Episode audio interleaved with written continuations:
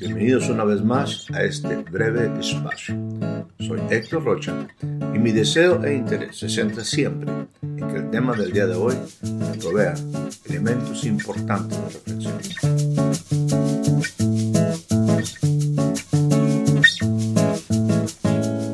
Le doy a usted la más cordial bienvenida a este nuevo breve espacio en el cual pues siempre deseamos compartir algo que sea bueno para usted. El día de hoy estaremos tocando un tema que es eh, bastante interesante en el sentido de que es algo muy común en muchas veces en el vocabulario de prácticamente para cualquier persona que haya tenido algo de exposición ante una, una religión o simplemente que haya tenido el deseo o haya eh, pues buscado en la palabra algunas eh, pues eh, temas importantes, temas básicos. Y eso es lo que voy a compartir de hoy, un tema bastante, bastante básico. permítame leer una escritura. Dice en el libro de Isaías, capítulo número 29, en su versículo 13 de esta manera. Dice pues el Señor. Y aquí es muy importante que usted y yo entendamos estas primeras palabras. Dice pues el Señor. Dice porque este pueblo se acerca a mí con su boca y con sus labios me honra, pero su corazón está lejos de mí. Esta es una frase, o es una porción de este pasaje que se encuentra también en el capítulo número uno de Isaías, donde pues Dios empieza a marcar pues una preocupación intensa y bueno, es bastante eh, sus expresiones hacia el pueblo, en este caso el pueblo de Israel, al cual siempre amaremos y tendremos un respeto hacia él, pero es un ejemplo de para usted y para mí de las cosas que como pueblo no debemos de hacer. Algo que en el capítulo número uno Dios se expresa a través del pueblo, a través de su palabra hacia el pueblo, diciéndole, bueno, el problema es que ha caído, esto ha sido una, una situación donde los sacrificios y los holocaustos se hacen en una forma rutinaria, son como una práctica religiosa y no, no hay el interés realmente de, un cambio o quizás no hay el interés de, de agradar a Dios. Realmente como diciendo, bueno, pues si peco, pues ofrezco un sacrificio, pero no hay un arrepentimiento, no hay una, en sus obras no están reflejando el deseo de agradar a Dios. Y Dios, bueno, pues este, eh, hay un momento donde dice, pues estoy cansado, estoy hastiado de, vamos a decir, sus tradiciones, sus formas, su religiosidad, pero la verdad, yo no percibo, no percibo el corazón que realmente desea un cambio, que desea agradarme y sobre todo pues servirme en, una relación de comunión conmigo. Entonces, eh, aquí nuevamente en el capítulo 29 del libro de Isaías, vuelve a decir, este pueblo se acerca a mí con su boca y con sus labios me honra, pero su corazón está lejos de mí. Y en ese sentido, eh, pues tenemos que enfatizar que no es cualquier persona que está hablando, sino aquí dice literalmente, dice el Señor, el Señor. Déjeme decirle que es una cuestión sumamente importante eh, nosotros como hijos. Eh, los hijos tenemos delante de Dios y sería, yo creo que en cualquier relación, padre-hijo, hijo-padre, sobre todo hijo-padre, entender algo y eso me lo refleja en el libro de Malaquías, en su capítulo número 1 y en su versículo número 6 dice lo siguiente. Es una expresión nuevamente bajo una circunstancia que pues no, es la mejor eh, en el sentido nuevamente, en este caso ahora en la relación directa de Dios con su sacerdocio, con aquellos que son sus siervos, con sus pastores. Y dice, el Hijo honra al Padre y el siervo a su Señor. Aquí hay dos principios muy sencillitos. En la relación con Dios, como hijo, yo debo de honrarle. Y si yo soy un siervo, ciertamente yo debo de ser una persona que también honra a su Señor. O sea, en mi relación con Dios estoy en estas dos dimensiones, como hijo y como siervo. Y como hijo debo de honrar al Padre. Y como siervo debo de honrar a mi Señor. Y aquí viene en Malaquías capítulo número 1, versículo 6, dice, si pues yo soy tu Padre, ¿dónde está mi honra? Y si soy Señor, ¿dónde está mi temor? Dice el Señor de los ejércitos. Bueno, simple y sencillamente diré que nuevamente en la relación de padre, el padre espera que el hijo le honre. Y en la relación de tenerlo como Señor, el Señor espera que nosotros le temamos. Temer es una palabra que, que no quisiera ahorita abundar demasiado en ella, pero va en el sentido del respeto, va en el sentido de definitivamente necesitamos cierto tipo de elementos que nos ayuden a, que nosotros no vivamos una vida pues sin control, una vida donde pareciera que las cosas nadie nos va a tratar, nadie nos va a decir nada, sino en una, una vida desenfrenada, debe de haber cierto temor a las cosas. Yo recuerdo una ocasión que estábamos en una, en, una casa, ¿verdad? Eh, los niños venían bajando, todos corriendo de un segundo piso y ya al llegar como a dos o tres escalones antes, todos, todos dieron un brinco y llegaron hasta, hasta el piso ahí, pues eh, parado y en algunos casos pues está revolcándose ahí, ¿verdad? Jugando. Y venía un pequeño, un pequeño que yo digo de, de pierna corta. Un pequeño de pierna corta que cuando ve que todos los demás brincan, él también viene y ciertamente en su primera cosa que pasa por la mente es seguir a los demás y también dar un brinco, pero cuando vio la altura del segundo escalón hasta el piso, hasta llegar a, a la parte final de la escalera, se detuvo. Obviamente el temor, el temor le libró de un gran chipote, de un, de un gran golpe, ¿verdad? Entonces, hay muchas ocasiones que nosotros hacemos las cosas sin temor y definitivamente en cualquier área, en cualquier momento, uno tiene que tener una, una claridad de que no todo es simple y sencillamente aventarte. Eh, hemos tenido consecuencias muchas ocasiones por no temer algo. Y no, no estoy diciendo que seas un cobarde, no estoy diciendo que, que en un momento le temas a cualquier cosa, pero hay cosas que debemos nosotros definitivamente de respetar la vida, respetar a, otros, respetar pues nuestras limitaciones, eh, atrevernos debe ser también una parte de la vida, pero hay cosas donde no todos fuimos no todos fuimos en un momento tan sabios como para no meternos en algunas ocasiones en problemas. Y creo que si hubiéramos tenido un poquito de respeto, de temor, eh, me acuerdo una ocasión también que, que alguien que manejaba lo que es eh, electricidad en, altos, en, de alta tensión, ¿verdad? Dice, bueno, eh, quizás todos pueden manejar, bueno, gente especializada puede manejar, pero siempre hay que tenerle un respeto, respeto, un temor a esos niveles de, tensión en las líneas, en las líneas pues de alta tensión, ¿verdad?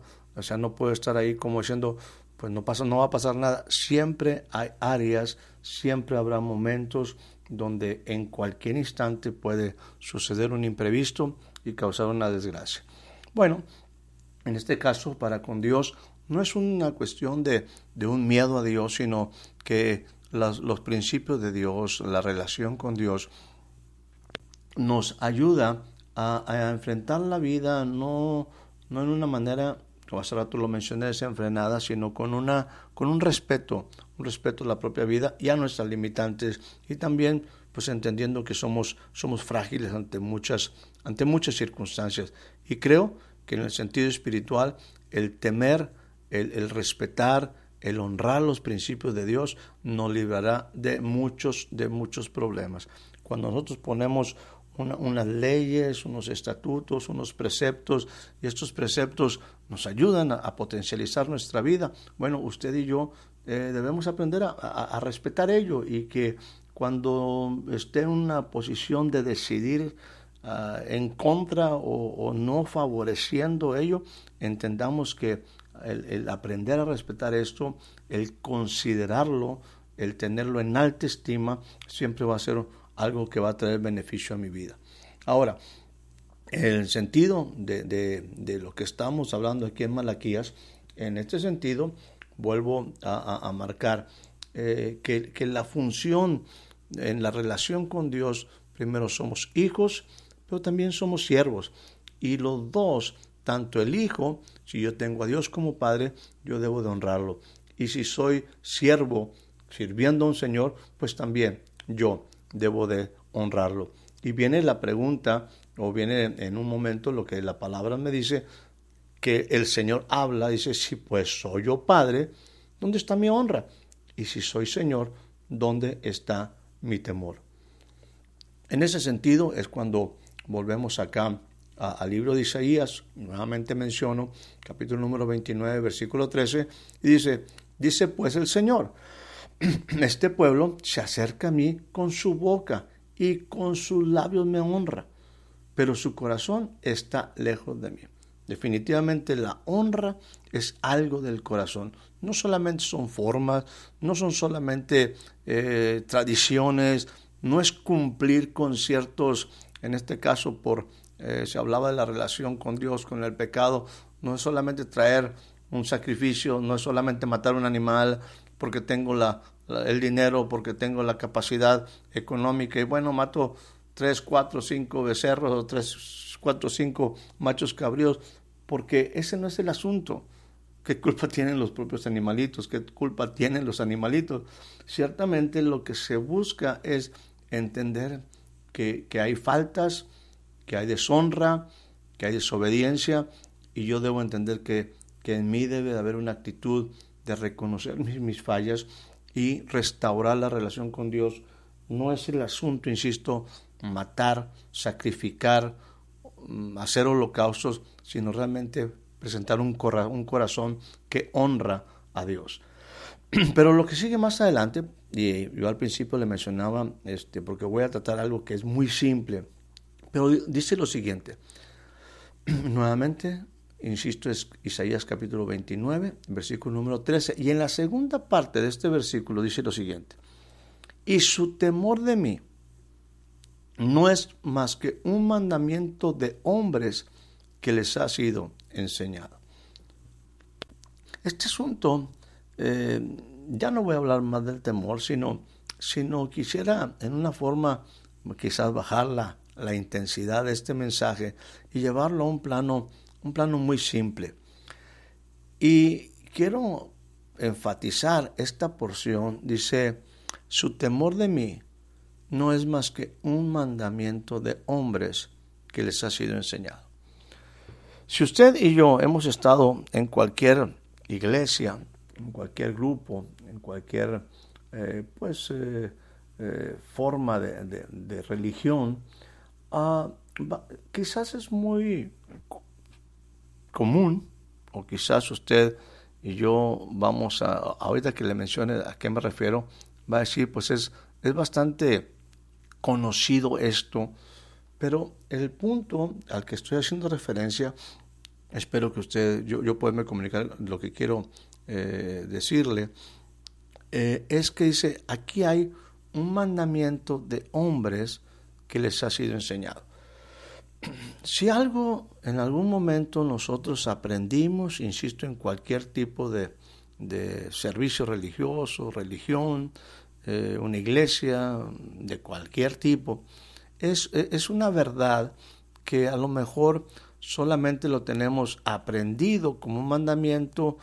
de que, hemos, que nos ha sido enseñado, pero no estamos entrando realmente en entender la profundidad de algo que es muy bonito, de algo que es muy sencillo, de algo que siempre recordaremos y en este momento menciono para no, no, ir más allá.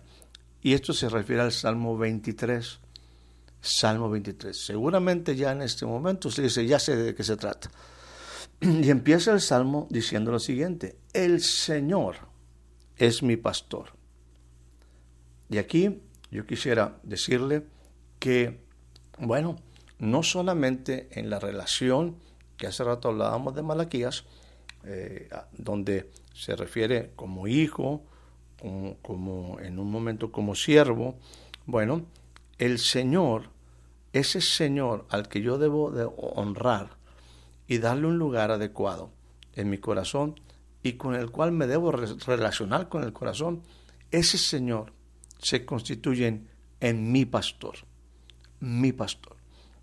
Ahora, el término Señor necesariamente, necesariamente en la Biblia, siempre estará ligado, siempre estará ligado a la palabra reino. De hecho, en, las diferentes traducciones usted verá, eh, pues el Señor significa eh, el que domina, el que dominó, eh, en algunos casos palabras fuertes como aquel que es un déspota, una autoridad, eh, simplemente el Señor de todo. Y habla de una posición de, pues sí, de autoridad, de gobierno, de soberanía. E, es, es el Señor. Y no es el Señor de, de, cualquier lugar, no es el Señor de una casa, no es el Señor de, de una nación, no es el Señor de, de un feudo, e, e, es el Señor del cielo y la tierra. La Biblia nos dice, del Señor es la tierra y su plenitud, el mundo y los que en él habitan. Hablar de, en este sentido del Señor es reconocer que hay una autoridad máxima.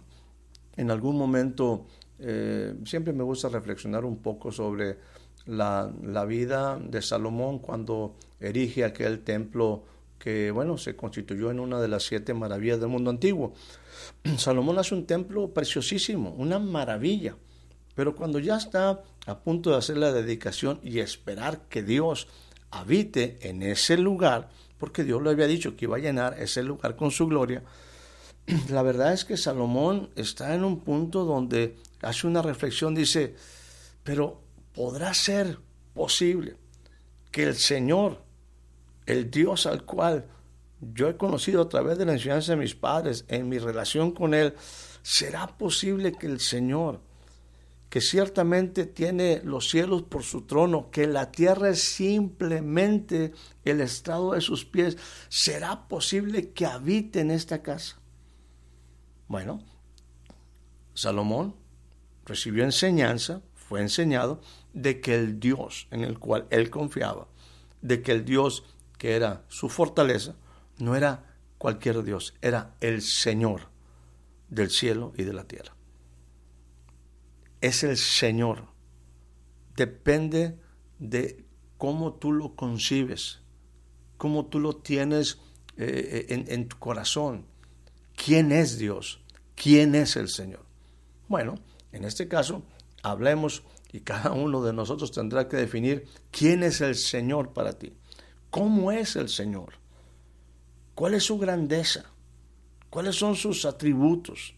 Bueno, ahora sí, entrando en este sentido, David, que también era un hombre, que de hecho fue el que proveyó todas las cosas para que Salomón pudiera edificar aquel templo, David lo dice en esta primera frase, el Señor es mi pastor. mi hermano, mi amigo, estimada amiga, déjame decirte, es muy importante que tú definas cuál es tu relación con el Señor. ¿Cómo, tú tienes definida esa relación? No solamente en cuanto a la honra, no solamente en cuanto a amarle, no solamente en cuanto a, servirle, lo cual es clave. En este caso me estoy refiriendo cuando tú conoces al Señor. Y la pregunta es, en este sentido, si Él es tu pastor. Si Él es tu pastor, si Él es mi pastor, lo que sigue es poderosísimo. Si yo reconozco al Señor como mi pastor, si tú reconoces al Señor como tu pastor, lo que sigue y que expresa David es algo que debe transformar nuestros días, nuestra vida. Si el Señor, aquí lo pondría yo en, en, una, ah, pues, eh, vamos a decir, eh, en un aspecto de si el Señor es, es un punto donde puedo decir si en verdad el Señor es mi pastor, nada, nada me faltará. Eh, esto no, se, oye, se oye muy sencillo. Si hacía referencia un poquito ah, o, bastante en el caso de Isaías 29, 13, eh, este, es este es algo que yo he aprendido desde muy niño.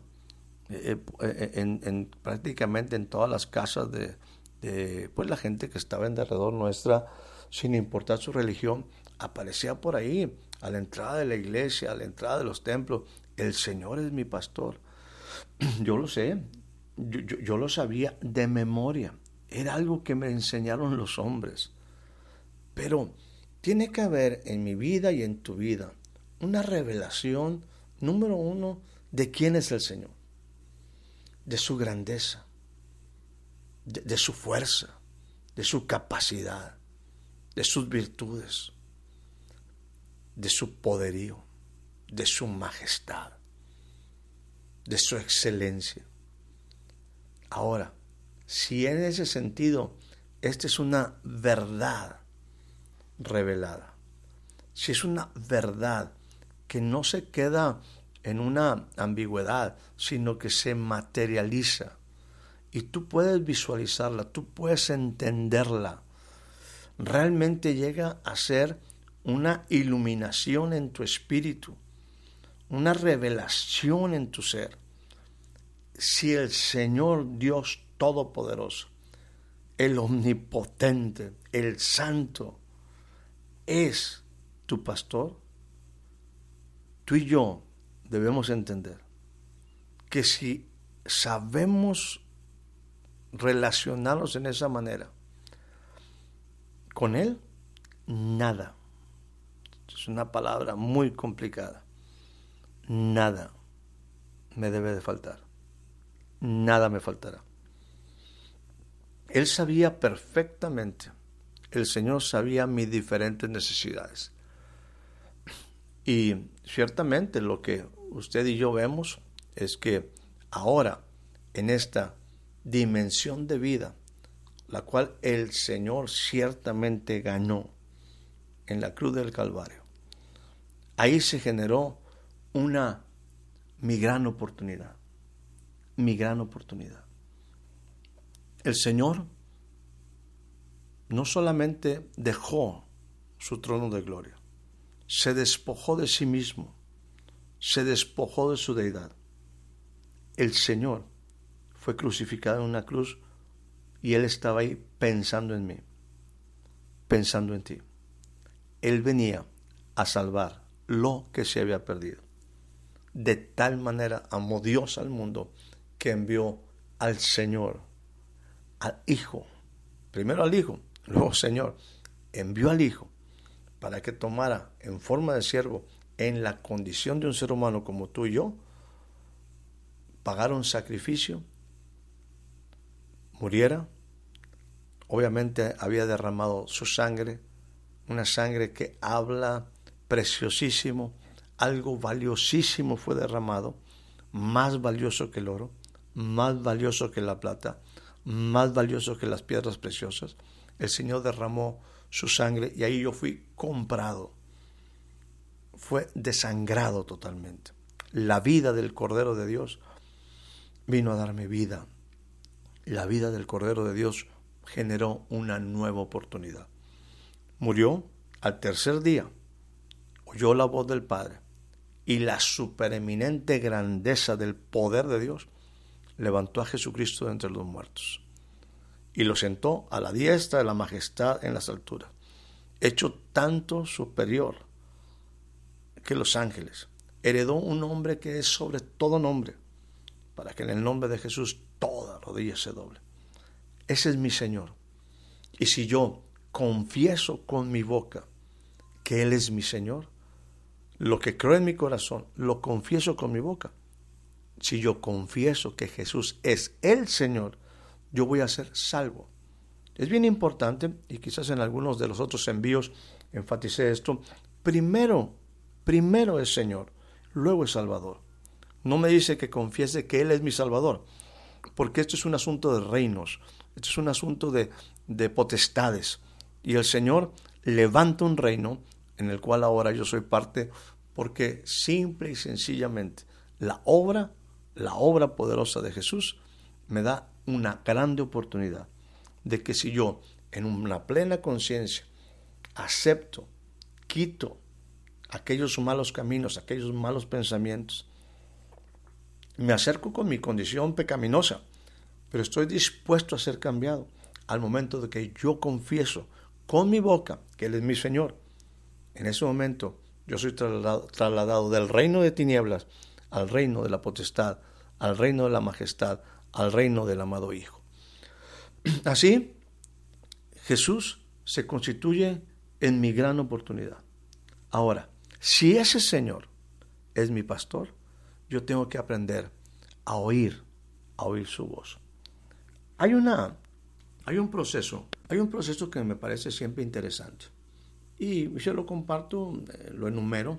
Son, siete etapas que tú y yo debemos de aprender a, a vivir en mi relación con Jesús, con Dios, como mi pastor, para que nada me falte. Yo debo ser enseñado. Yo debo ser enseñado. Por lo tanto, viene una, el pastor dice, nos habla por ahí en el Evangelio, eh, las mis ovejas, aquellos que son mis ovejas, yo como pastor, aquellos que son mis ovejas, oyen mi voz, saben oír mi voz. En ese sentido, vino una voz que es sumamente importante y trascendente. Esa voz no fue muy complicada. A los hombres, a los discípulos, a diferentes personas, apareció una voz del pastor y dice, sígueme. En este proceso de enseñanza, yo debo de entrar, yo debo de entrar en este camino para aprender a seguir al pastor, para estar en mi relación con el pastor. Y el primer nivel es escuchar su voz cuando me dice, sígueme. Luego más adelante Jesús dice lo siguiente en otra, en otro, en circunstancia, ven en pos de mí. O sea, las ovejas tienen que identificar que Él es el pastor que te va a guiar a buenos pastos. Tú y yo tenemos que saber seguir, ir en pos de Él, de donde están sus palabras, que son espíritu y son vida. Jesús en otra ocasión dice, aprende de mí. Luego nos reta y nos dice, permanece en mí. Sígueme, ven en pos de mí, aprende de mí, permanece en mí, fructifica en mí. Y la final es, nada, nada puedes hacer sin mí. Si el Señor es mi pastor, nada me faltará. Pero yo tengo que aprender a seguir al pastor, a ir en pos de él, aprender de él, permanecer en él, con él, fructificar en él y entender que mi vida nada, nada puede hacer sin él. Si el Señor es mi pastor, entendamos lo siguiente, nada me faltará. Y lo primero que hará es que en lugares de delicados pastos, Él me hará descansar. Eso es para que me alimente. Eso es, ese ir en pos de Él. Junto a aguas de reposo me pastoreará. ¿Cuánto en estos días es importante esto? Cuando no tenemos muchas oportunidades, cuando estamos cansadísimos, qué importante es que, que Dios nos invite a, un nuevo tiempo, a una nueva oportunidad, donde en aguas de reposo Él me puede pastorear. Eh, y dice más adelante, confortará mi alma. En alguna versión dice, convertirá mi alma. esa alma que tantos problemas en algunas ocasiones nos da, Él va a convertir mi alma. Muchas veces actuamos en, precisamente en las, en las intenciones del alma, en nuestros impulsos, en nuestros sentimientos, en nuestras emociones, y tenemos las consecuencias de ello. Bueno, ahora dice, voy a convertir tu alma, voy a ponerla en el lugar correcto para que ahora seas guiado por mis palabras que son espíritu y son vida. Dice, el pastor me guiará por sendas de justicia por amor de su nombre. Yo tengo que aprender, yo tengo que aprender, esa es precisamente la razón de este proceso. Yo tengo que aprender a andar por sendas de justicia por amor de su nombre. No me dice que no va a haber valle de sombra. Va a haber valle de sombra. Y en esos valles de sombra puede haber muerte.